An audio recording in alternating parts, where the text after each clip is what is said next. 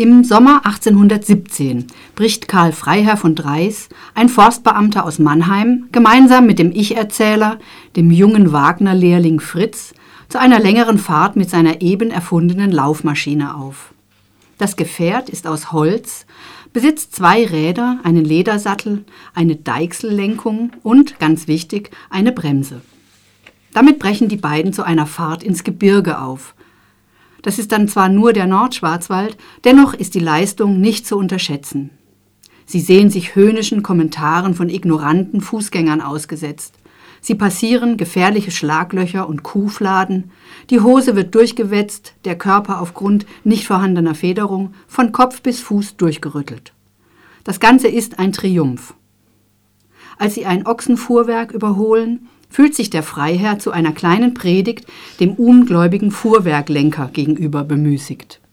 Lieber Freund, mit dieser Erfindung wächst der Mensch über sich hinaus. Im Sitzen kommt er rasend voran. Aus eigener Kraft steigerte er sowohl seine Geschwindigkeit als auch die Länge der Wegstrecke ins Unerhörte.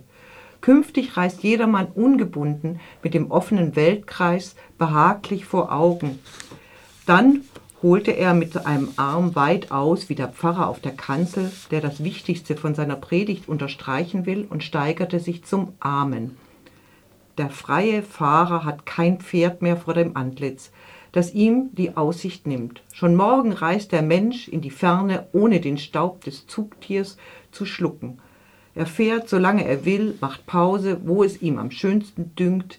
Die Ermüdung des Rosses bestimmt nicht länger das Tempo seiner Fahrt.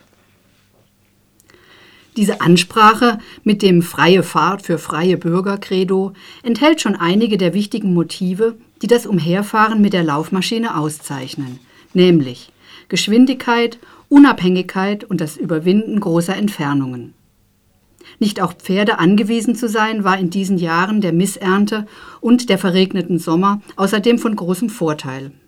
Durch Haferknappheit stieg der Preis desselben ins Unermessliche und viele Pferde mussten verhungern. Dreis hat sich für seine Erfindung also eine günstige Zeit ausgesucht. Zusammen mit Fritz, den er zu seinem Adjutant, Adjutanten ernannt hat, macht er sich mit der Laufmaschine auf den Weg nach Paris, um dort seine Erfindung zu promoten. Der 14-jährige Fritz hat schon auf der Fahrt durch den Schwarzwald die bahnbrechende Erkenntnis gewonnen, dass diese Erfindung genau entgegen der Angst funktioniert. Je schneller man fährt, umso stabiler ist das Gleichgewicht. Nun kommen noch weitere sinnliche Erfahrungen hinzu.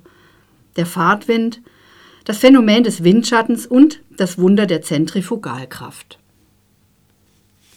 Nachdem sie auf dem Weg nach Paris etliche Grenzposten passiert, nachdem auf dem Weg nach Paris endliche Grenzposten passiert worden sind, die Kritik an der Kleinstaaterei ist schon ein Hinweis auf die nahende 48er Revolution, werden sie und ihre Gefährte in der französischen Hauptstadt wie eine Sensation gefeiert.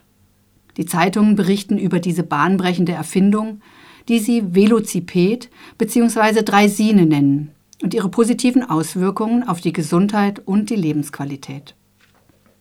Wieder zurück lässt sich Dreis auf eine Wette ein. Eine Strecke von 50 Kilometern rein aufwärts Richtung Kehl will er auf seiner Dreisine viermal so schnell bewältigen wie die Postkutsche.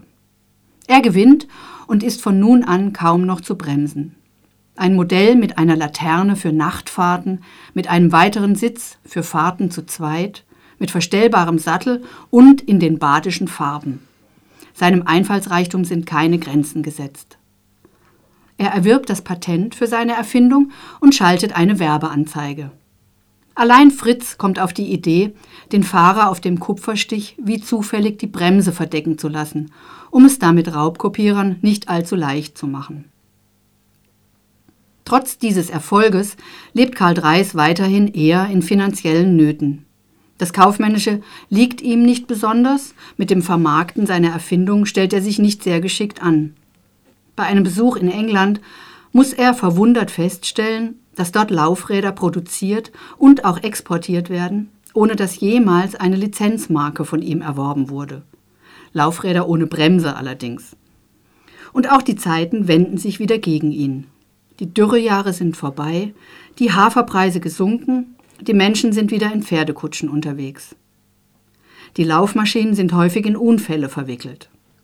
Ein Professor aus Oxford beschreibt die ernste Lage auf Englands Straßen. Wenn Velocipede auf dem Gehsteig fuhren, kamen die Kinder in die Quere oder Kinder kamen ihnen in die Quere und alarmierten ihre Kindermädchen. Unbesonnene Reiter stießen unglücklicherweise gegen dicke Leute und alle dicken Leute und alle alten Ladies riefen, dass Velocipede zu viel Platz auf den Gehstegen wegnehmen. So verschworen sich die Polizisten mit Unterstützung der dicken Männer, der alten Damen und der Pferde, um die Velocipede klein zu kriegen. Wer wollte einer solchen Phalanx widerstehen? Nicht einmal die Dampfmaschine hätte sich gegen solch eine mächtige Allianz behaupten können. Die vereinten Verhinderer hatten so durchschlagenden Erfolg, dass ein Velociped jetzt so selten anzutreffen ist wie ein schwarzer Schwan. Karl Dreis kann die Früchte seiner Erfindung nicht mehr ernten. Bis zu seinem Tod 1851 lebt er in bescheidenen Verhältnissen. Die Entwicklung aber ist nicht mehr aufzuhalten. Das Hochrad mit Pedalen, die Kette, der Luftreifen, die Gangschaltung, das Kugellager, das Bonanza-Rad, das Tandem, das Mountain oder das E-Bike. All diese Erfindungen und Verbesserungen wären ohne den Prototyp, die Laufmaschine, nicht denkbar. Vielen Dank an den Freiherrn von Dreis. Das war der Roman von Johannes Schweigle, Die abenteuerliche Fahrt des Herrn von Dreis, erschienen 2017 bei Klöpfer und Meyer in einer gebundenen Fassung. Es hat 165 Seiten und kostet 20 Euro.